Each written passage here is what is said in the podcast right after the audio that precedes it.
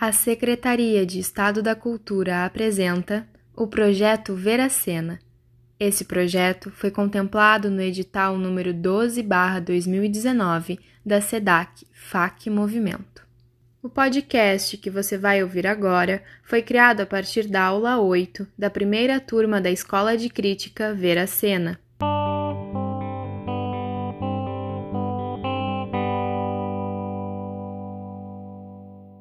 Autores de hoje: Ruggero Jacobi, Sabato Magaldi e Jan Michalski. Então, Ruggero Jacobi, Itália 1920, Itália 1981. Diretor teórico, cenógrafo e autor. Em 46 chega ao Brasil. Aqui liga-se a diversas experiências de renovação do panorama teatral especialmente o Teatro Popular de Arte e o Teatro Brasileiro de Comédia, o TBC, transitando entre a prática e a teoria do teatro. Dirigiu o espetáculo Estrada do Tabaco no Teatro Popular de Arte, de Maria Della Costa é, e Sandro Poloni, montagem considerada por alguns o primeiro espetáculo naturalista do teatro brasileiro. Então, ele teve uma grande importância no desenvolvimento do nosso teatro. Teve uma virada estética ali, de compreensão, de forma de fazer espetáculo. Em 1949, dirige para a companhia de Procopio Ferreira. Aceitando um convite da Universidade Federal do Rio Grande do Sul, transfere-se para Porto Alegre Alegre como diretor do Departamento de Arte Dramática. Inicia então um ambicioso programa de formação de atores, exercendo forte liderança sobre o teatro local. Antes disso, ele desempenha um papel semelhante na Escola de Arte Dramática, EAD, no Conservatório Dramático e Musical e no Museu de Arte Moderna de São Paulo, MAN bem como no Seminário de Teatro da Casa de Estudante do Brasil e na Fundação Brasileira de Teatro, no Rio de Janeiro. Sua missão conscientizadora completa-se através da sua atividade crítica. É crítico de teatro na Folha da Noite, de 52 a 56, autor de três importantes livros editados no Brasil: A Expressão Dramática, Goethe, Schiller e Gonçalves Dias. Em 1960, Jacob retorna à Itália e ocupa a cadeira de literatura brasileira na Universidade Estatal de Roma. Ao voltar para a Itália, deixa um documento de despedida, no qual escreve: Parto satisfeito de ver que os princípios que eu defendia sozinho há tantos anos passados, hoje se tornaram até lugares comuns. Afirmação do realismo contra os delírios místicos, criação de uma dramaturgia brasileira como matéria-prima indispensável do teatro, fundação de uma cultura nacional popular. Cabe aos jovens brasileiros realizar este programa. Ruggero Jacobi é um dos teatrólogos estrangeiros que mais se interessa pela cultura brasileira e que mais bem capta suas peculiaridades, sendo notadamente o primeiro a revelar, em ensaios brilhantes, a consistência da obra dramatúrgica de Gonçalves Dias. Por outro lado, foi pioneira e decisiva sua defesa dos valores de um teatro politicamente engajado, voltado para a atualidade e os interesses maiores da sociedade brasileira. Nesse sentido, é provável que o seu trabalho tenha contribuído para o embasamento teórico da reviravolta ideológica, temática e estilística liderada a partir do fim dos anos 50 pelo teatro de arena. Então, assim, é, talvez justamente por ele ser italiano, né, por ele não ser daqui, a gente tem nele uma figura que enxerga a importância de trazer para o palco brasileiro a brasilidade. Eu acho que esse é um, um forte fator assim que a gente pode destacar. Aí vamos para o Sábato Magaldi.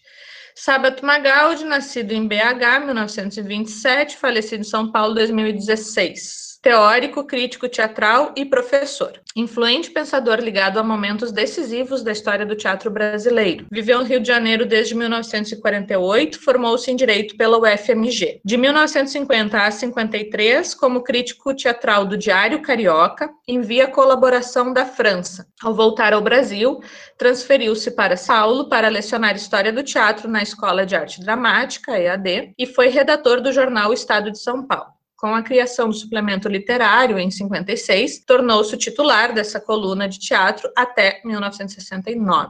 Participou do seminário de dramaturgia do Teatro de Arena em 58 e dirigiu nos anos 60 a coleção Teatro Universal da editora Brasiliense e a coleção Teatro Vivo da editora Abril nos anos 70. A partir de 88 foi professor titular de teatro brasileiro da Escola de Comunicações e Artes, a ECA, na USP. E recebeu o título de professor emérito em 2000. Foi o primeiro secretário municipal de cultura de São Paulo, a convite do prefeito Olavo Setúbal, isso foi na gestão de 75 a 79. Doutorou-se na Faculdade de Filosofia, Letras e Ciências Humanas da USP em 72, com a tese O Teatro de Oswald Andrade, e fez livre docência em 83 na ECA USP, defendendo a tese Nelson Rodrigues, Dramaturgia e Encenações. Organizou e prefaciou a publicação do Teatro Completo de Nelson Rodrigues, são quatro volumes, que se estende de 1981 a 89. De 85 a 87, lecionou na Sorbonne, em Paris, e de 89 a 91, na Universidade de Aix-en-Provence.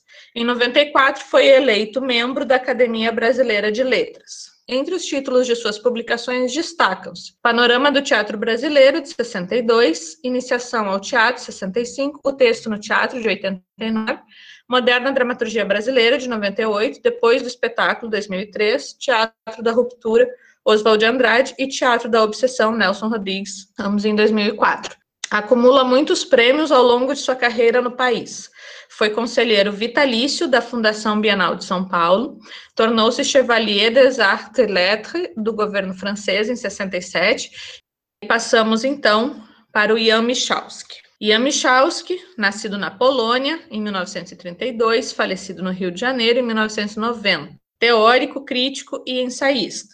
Teve o um nome forjado pela família para dar-lhe fuga em um navio depois que os pais foram sequestrados pelo regime nazista. Então vejam que também tem uma diferença de grafia de como ele nasceu para como ele morreu. Ian Michalski chegou ao Rio de Janeiro aos 12 anos em 55, frequentou o curso da companhia O Tablado, onde faz suas primeiras experiências como ator e como diretor teatral, participando de mais de 13 montagens até 63. Formado em direção teatral pela Fundação Brasileira de Teatro, diplomou-se com a primeira turma da escola em 58, tendo como professores Adolfo Celli, Gianni Rato e Ziembinski. Destacou-se no meio teatral como um dos mais combativos e inteligentes críticos de teatro do país, acompanhando um período de revoluções cênicas e também de repressão e censura política. Em 63, assumiu a coluna de teatro do Jornal do Brasil até 82. A partir dessa experiência, pôde publicar dois livros: em O Palco Amordaçado, vencedor do Concurso Nacional de Monografia do Serviço Nacional de Teatro, 1979, e em O Teatro Sob Pressão, 85, sintetiza a produção teatral do período avalia seus marcos e transformações e a mutilação sofrida pelo palco e pela crítica durante os anos de censura e repressão. Nos anos 60 e 70, tem um farto espaço nos jornais, chegando a uma página inteira e podendo se ocupar em vários artigos consecutivos de um mesmo espetáculo, analisando a partir do texto, direção e interpretação. Participou do encontro do teatro alemão em Berlim, em 64. Em 69, a convite do governo dos Estados Unidos, fez uma viagem para conhecer o teatro americano, visitando várias escolas de interpretação em diferentes cidades. Em 73, a convite do governo da Polônia, retorna à sua cidade natal.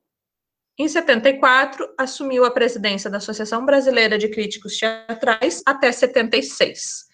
Em 70, começou a lecionar no Conservatório Nacional de Teatro, atual Escola de Teatro da Unirio, onde permaneceu por 12 anos. De 79 até 84, integra várias comissões julgadoras do Concurso Nacional de Dramaturgia e do Troféu Mambembe. Apresentou trabalhos sobre teatro brasileiro no Festival de Teatro das Nações, em Caracas, e no sétimo Congresso da Associação Internacional de Críticos Teatrais, em Tel Aviv. Em 82, interrompeu suas duas atividades mais antigas. Desligou-se da crítica teatral e da universidade. Esse mesmo ano, tornou-se um dos fundadores da CAL, Casa das Artes de Laranjeiras, assumindo o cargo de coordenador da Escola de Formação de Atores até 1990, ano em que morreu. Esses foram trechos selecionados da nossa aula. Para saber mais e acompanhar as outras ações do projeto, acompanhe nossas redes. No Instagram, arroba Neelic, no Facebook Neelic Teatro e Performance, o site neelic.org e no blog gruponeelic.wordpress.com. Obrigada por nos acompanhar e até a próxima. Esse podcast tem realização do Grupo Neelic e apoio da Asgadan. O projeto Veracena está sendo realizado com recursos do Governo do Estado do Rio Grande do Sul por meio do Procultura RS FAC, Fundo de Apoio à Cultura.